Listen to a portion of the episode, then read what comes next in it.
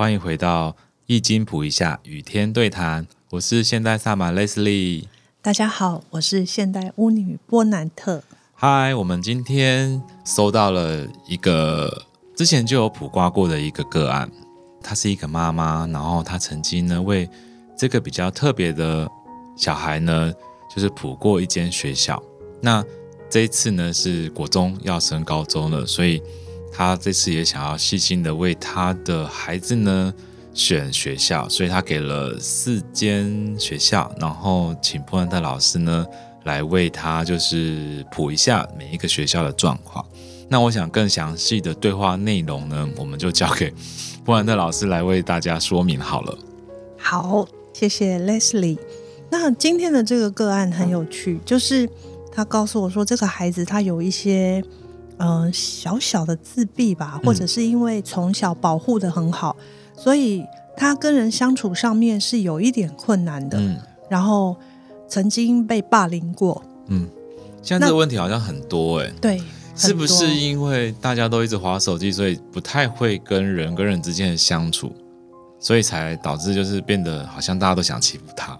会有这个问题吗？嗯，其实这个问题有一点复杂，就是有大部分的人也不完全是因为他是手机或者三 C 的原因，嗯嗯嗯、也有可能是他个人的特质，嗯，或者是从小被保护的很好，是，所以他对于外界呢就少了那一些应该要有的细微的的。察觉，或者是他其实太天真了，很像森林里面的小白兔。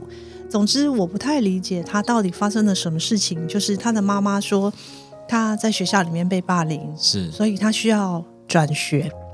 那他转学的时候就来选了学校。后来透过卜卦帮他选到了一个适合的学校之后呢，他很开心的告诉我说，这个孩子呢，他是在小学四年级的时候嗯转学的。然后转学之后，从四年级到六年级，果然就像卦象显示的这样。他过得很开心，嗯，然后过了就是很平安健康的就小学毕业。那现在是国中要升高中了，嗯，所以他想要再来补一次卦，看看他到底是要留在原来的地方那个学校转高中，还是他要跨区到外县市去选择大城市的学校。那这一次呢，他补了有四个学校让他选，嗯，对，然后他补了四个卦。那这四个卦分别是什么呢？第一个卦是烽火家人变成天火同人。嗯，那这个卦他问的是原来的学校直升，嗯，从国中部直升到高中部。然后第二个学校就是他要跨区，从第二个开始都是要跨区的学校，是坎为水，嗯，变成泽水困。我想这个大家光听坎为水。变成泽水困，困是四大难卦。泽就是没有流动的水。泽其实泽水困，它是一个湖泊，那个湖泊就是跑出去了，嗯、那个水跑出去了。嗯、然后泽水困，然后再来是天风垢，变成天水讼，诉讼的讼。然后第四个是山地剥，剥就是秋风扫落叶那种剥柚子的剥，哦、剥皮的剥。变成山水蒙，其实我想，这个大家光是看那个字义就知道要怎么选，这个完全还不用进到卦意里面，光是看字面，就算不懂卦的人也应该知道怎么选。嗯，那我先从第一个烽火家人，家人的卦象是一个很有趣的卦象，家人卦就是字面意思。就很像是一家人，然后大家晚上呢围着那个篝火，大家围成一圈唱唱跳跳，然后家人就会一起吃饭。家人是没有私心的，互相关怀，充满爱跟宁静啊，不一定是宁静，就是充满了爱跟温暖的，对，是一个和谐的意象。然后后面变呃会变成天火同人，这个是在四爻四爻的四爻动。四爻其实它代表的是一个类似像我们社会的法规，或者是学校的高层。嗯、那在这边动代表说，其实在这个学校呢，他们的管理阶层是有爱的一个阶层，嗯、他们不会用一些规矩制度来规范你，嗯，然后他会看每个人的情况，会依每个人的状况去做不一样的因应的变化。啊，这学校很好哎，以往的学校都是冷冰冰的，反正就是交作业、考试、交作业、考试。对，老师可能想要多关心一下学生，可能都变成一种负担，因为可能学校并没有要你这么认真在这，他要你交的是报告。其实家人卦是很有趣的卦。嗯、如果你是补感情卦，嗯、你补到家人卦，那不太妙。怎么说？因为他只有把你当家人，他没有把你当恋人啊，没有爱的感觉。一开始你可能会少了恋爱的感觉，就是一开始就进入柴米油盐，嗯、那也好，好哦、也不好。就是他可能对你的关怀，跟他对他自己自家手足的关怀是很类似的。嗯。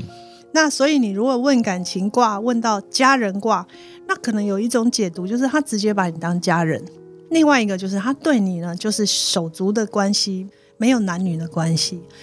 那如果是问到事业、公司、工作，问到家人卦也好也不好，因为在一个公司里面，如果大家只有家人的感情，就没有动力。不是没有动力，而是不讲理。不讲理哦，他讲情不讲理。就会吵架，你应该要这样的啊？为什么那样？可是你就没有照规矩走啊？我上一次是这样帮你的，你这次怎么不帮我？对，所以如果是在工作上补到家人卦，他也不一定好。嗯，他也好也不好，就是大家的相处真的像家人一样，但是在工作的地方讲情不讲理，有时候也蛮头疼的。嗯，但是就会比较愉快。比较没有那种大家用心机来相对，嗯、然后你害我，我害你，不会有这些事情。那在这个学校里面，他问到了烽火家人，尤其他的动摇在第四爻，其实代表的是这个学校，也许这个校长把每一个孩子都当做是他自己的孩子，嗯、然后他不会以规矩制度来要求，嗯、对，来绑每一个学生。那这个后面变成天火同人，其实，在六十四个卦里面，我很喜欢同人这个卦。同人就是换位思考，换位思考就是我在为你想的时候，不是以我为出发点，而是我直接换到你的位置上，以你的位置去看所有的事情。嗯，所以当你补到同人卦的时候，那很棒，就是你遇到了一个惺惺相惜的人，对你充满了疼惜，对你充满了理解。同理心，嗯、所以这个学校非常的好。嗯，这个学校呢也非常适合他，因为他的小朋友就需要特别被注意关心的。对，然后第二个就是他想要到外县市去的这个卦，我直接告诉他这个学校直接打叉，嗯、我没有给他解释的，就是坎为水变成泽水困。第一个，这个学校它阴气很重，因为坎卦就是里外都是水，坎卦它是一个纯卦。内卦是坎卦，外卦也是坎卦，所以它叫做坎。里外都是水，第一个就是当然水很多，代表的就是潮湿嘛。嗯，一个是潮湿，一个是阴气重，另外一个就是心思很多，充满了暗黑的心思。哦，所以这个卦呢，你自己本身也很害怕，然后外面的人也觉得你从外面来的人到底是什么，长得人五人六。就是他对你也设防，你对他也设防，嗯、基本上就已经互相没有友善了的，没有友善的对待了。嗯嗯、所以坎为水，后面变成泽水困。嗯、困卦是易经四大难卦之一，没有路难困难的难。哦、难卦四大难卦，易经有四个很困难的卦。嗯，一个是坎，一个是坎卦，一个是困卦，还有一个是简卦。这个困卦呢，其实就是没有路可以走了。嗯、那这四个难卦，其实，在易经里面，它其实不是说真的那么大凶的卦，而是告诉你困难重重。嗯，困难重重。那如果是困难重重的卦，其实你何必要让这个孩子去面对这个未知呢？嗯、尤其他到了一个新的环境。那第三个卦叫做天风姤。天风姤是一个女字旁，在一个后。嗯、我们之前好像也提过这个卦。这个姤呢，它叫不期而遇，然后这个里面呢是有异性关系的。嗯，所以这个卦呢，就是这个孩子他会在高中的阶段遇到一个可能他喜欢的女生，或者是他不应该要喜欢的女生，嗯、然后这个女生会对他有一些影响，尤其是之后变成天水讼。讼就是诉讼的送，哦，表示说这个异性关系是灾难，嗯，会给他带来不少的灾难。因为送本身除了诉讼，还有争讼、对簿公堂，就是会有一些这种事情。是。然后后来这个爸爸告诉我说，这个学校有太妹，哦，这个学校是太妹当道的学校，好可怕哦。所以我心里就在想，你已经知道这个学校不好，还选他给你，他考验你拿来选。他说他听到我跟他讲说，这个卦象就是代表这个学校里面就是有这种不正当的男女关系的时候，嗯、他就笑出来了。他说好准，因为这个学校里面有很多太妹。嗯、然后第四个是山地波变成山水蒙，蒙就是小孩子那样子什么都不懂的状态。波的话，波其实是六十四卦里面，我觉得最要小心的。剥开的剥，剥皮，嗯、像洋葱一样层层剥皮的卦。其实，在六十四卦里面，损卦反而不是损失的意思，嗯、真正会损到一个自己什么都不剩，被剥到剩下皮包骨的，就是这个剥卦，就剥了就没了，对，身心灵俱损。嗯。还有一个最不好的卦就是地火明夷，嗯、真正大凶的卦，真正对自己身心灵最伤的卦就是这两个卦。我是不是卜过地火明夷这个卦？对，就是。好可怕！我告诉你，赶快逃。OK OK。君子受伤，很准。嗯，君子会受伤，因为地火明夷就是光明完全被泯灭了，嗯、一个一心求好的人，然后被。各种对待，各种打压，嗯、就是那时候孔子被抓起来关，嗯，他只是为了要宣扬人本，宣扬他的伦理，以人伦治国的理念，但是他却被关起来。那其实那个时候就是这个意象，嗯嗯嗯，就是地火明夷，好可怕，火藏到了地下去了。那这个山地波虽然不像地火明夷这么惨，但是呢，他就是会被非人的对待，嗯。他可能一样会被霸凌，嗯，一样会被欺负，然后欺负到他真的身心灵俱损。后面是一个山水蒙，像一个小孩一样，他会怀疑人生，他会不知道他为什么会活在这个世界上。嗯，然后后来这个爸爸就是这一对夫妻告诉我说，这个学校最严，最严格，对，他们最重升学。哦，这间学校其实是他们理想想要把孩子送去的学校，对，不只是那个孩子可能被霸凌，可能被老师欺负啊，因为老师可能就是觉得你一直在拖垮我的分数。呃，其实我们可以用猜测的，就是如果这个孩子到了这个学校，嗯、他会产生很严重的适应不良，嗯嗯、而且他没有办法适应一切以升学为目标。嗯。然后他很严格，很严格，所以这个孩子他会读书读到真正会怀疑人生，嗯，他会对于求学这件事情失去他的兴趣跟他的信心，嗯、所以后来呢，这几个卦我都一一的跟他们解释他可能有的现象，嗯、可能有的状况。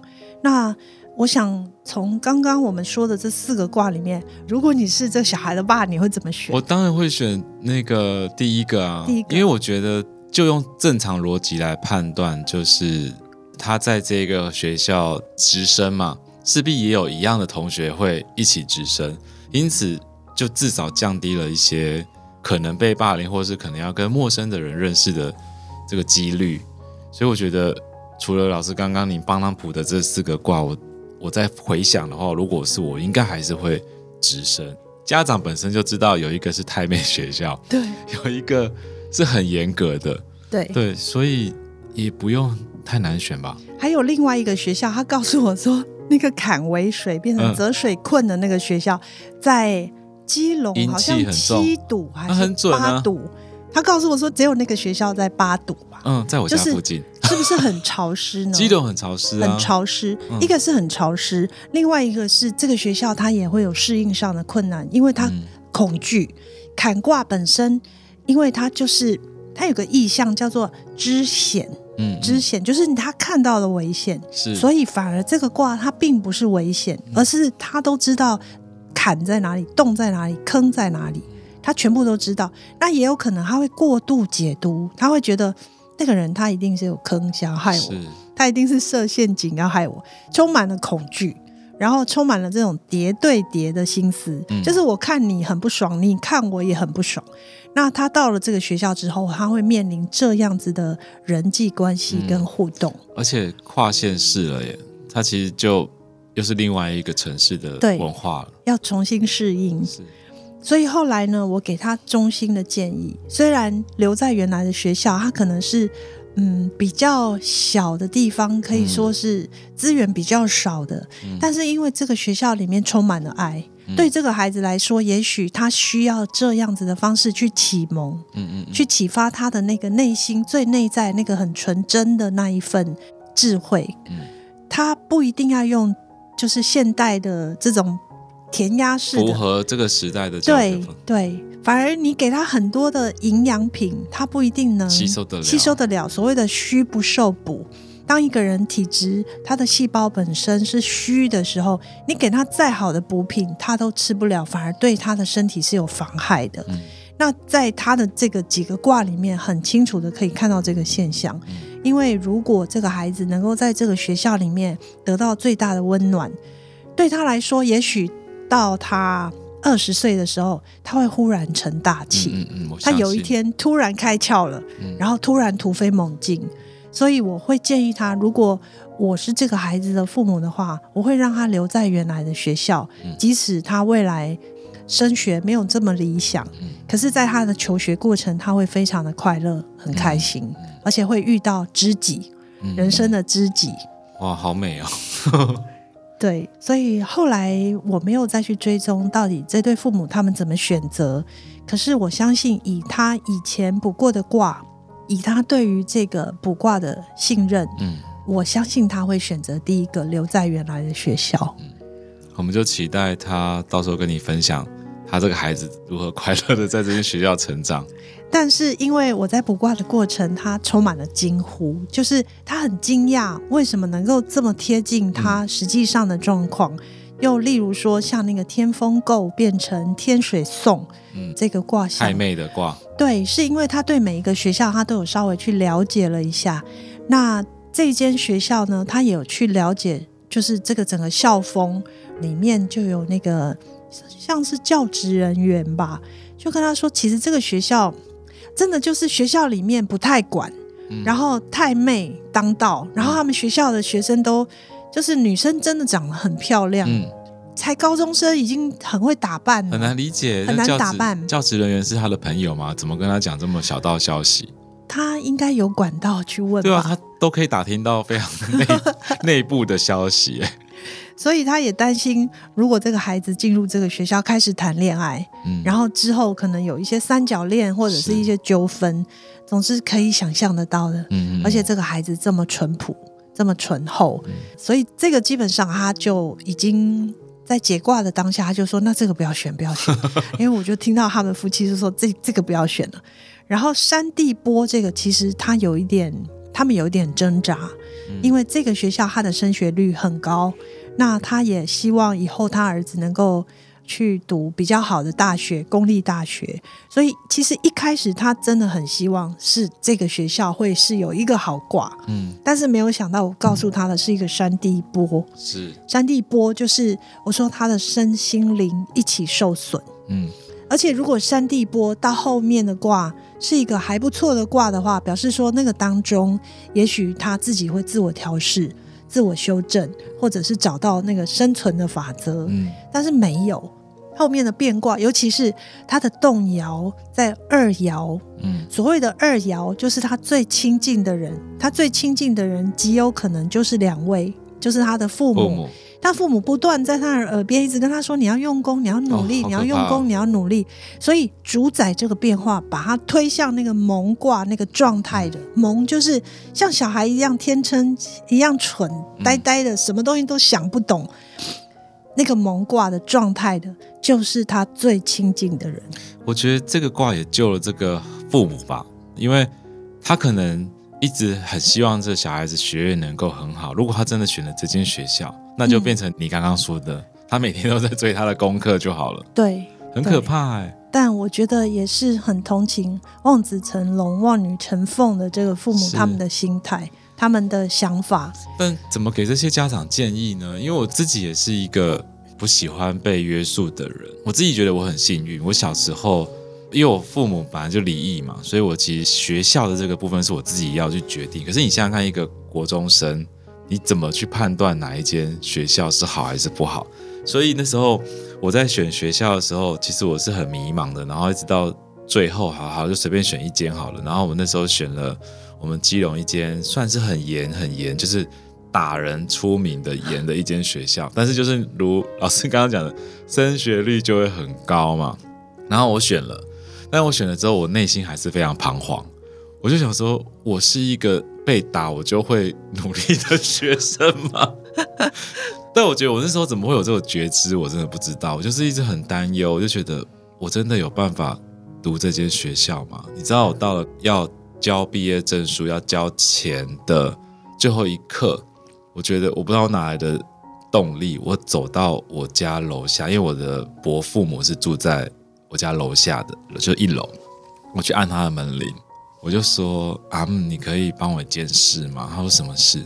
我说我不想要读那间学校，我想要把毕业证书什么拿回来，我不想读那间学校了。你想想看，在那个二三十年前，然后一个阿姆听到一个父母都不知道我到底要读哪一间学校的那个那个状况，然后就要陪我去把毕业证书拿回来。那我觉得我阿姆真的是我贵人哎，他也没有说你要读那间学校，你不行，你要跟你爸爸讲吗？就是他们不是一个这样的状况，他就跟我说啊，你有想清楚吗？我说我对，我没有想到在三十年、哦、不应该三十年前吧？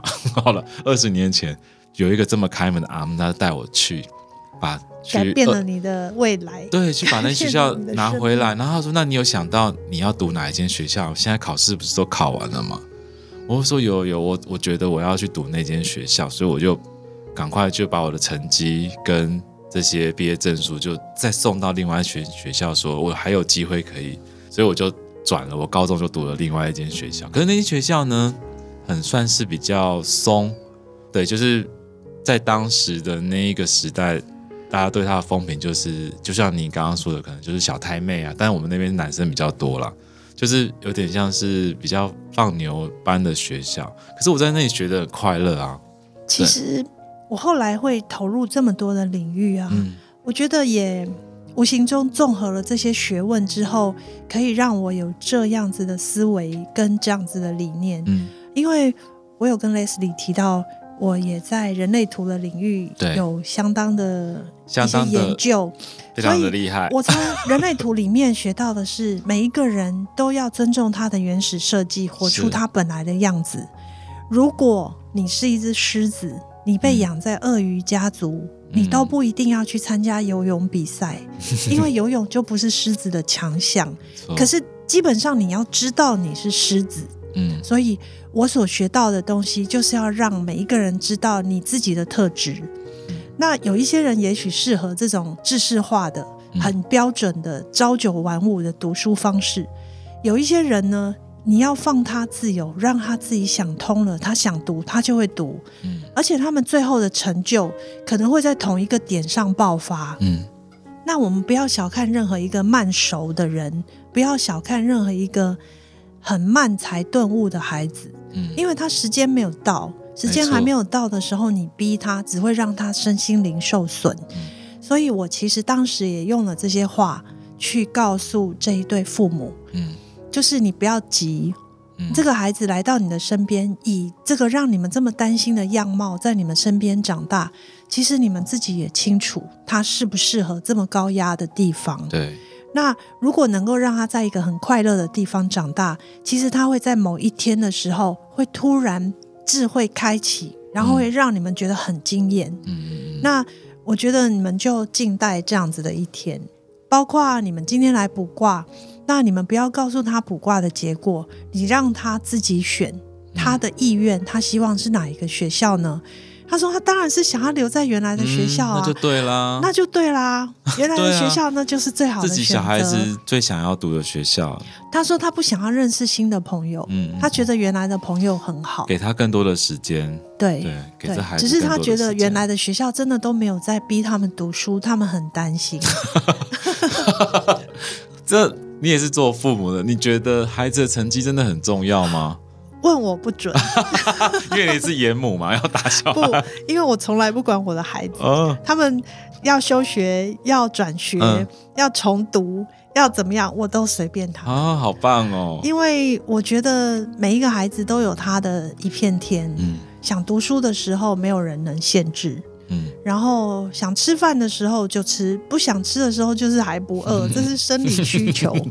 想读书，想把书本拿起来读，那都是一种理智上或者他的智慧上面的需求。所以，我是一个不会逼孩子的人。嗯、我也希望天下的父母，你要信任你自己。过去到现在，你养他这么大，他一定具备相当的正念，他不会、嗯、不会任意的选错，不会任意的败坏。嗯，那在这样的前提下，你只要给他一点辅助就够了，不要给他太大的压力。是。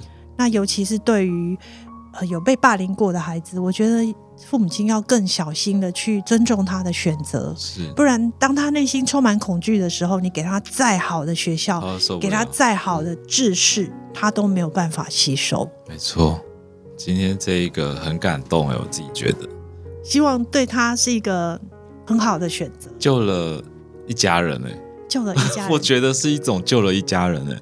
如果你说选错学校，孩子开始痛苦，父母也会跟着痛苦啊。对，也是希望就是因为这样子的选择，然后得到启发，然后有一个很好的结果，嗯、也能够给更多的人更多的正向的鼓励。Okay, 非常感谢伯兰特老师，也谢谢这个家庭给大家这个收获吧。今天的节目就到这里喽，谢谢大家，拜拜，拜拜。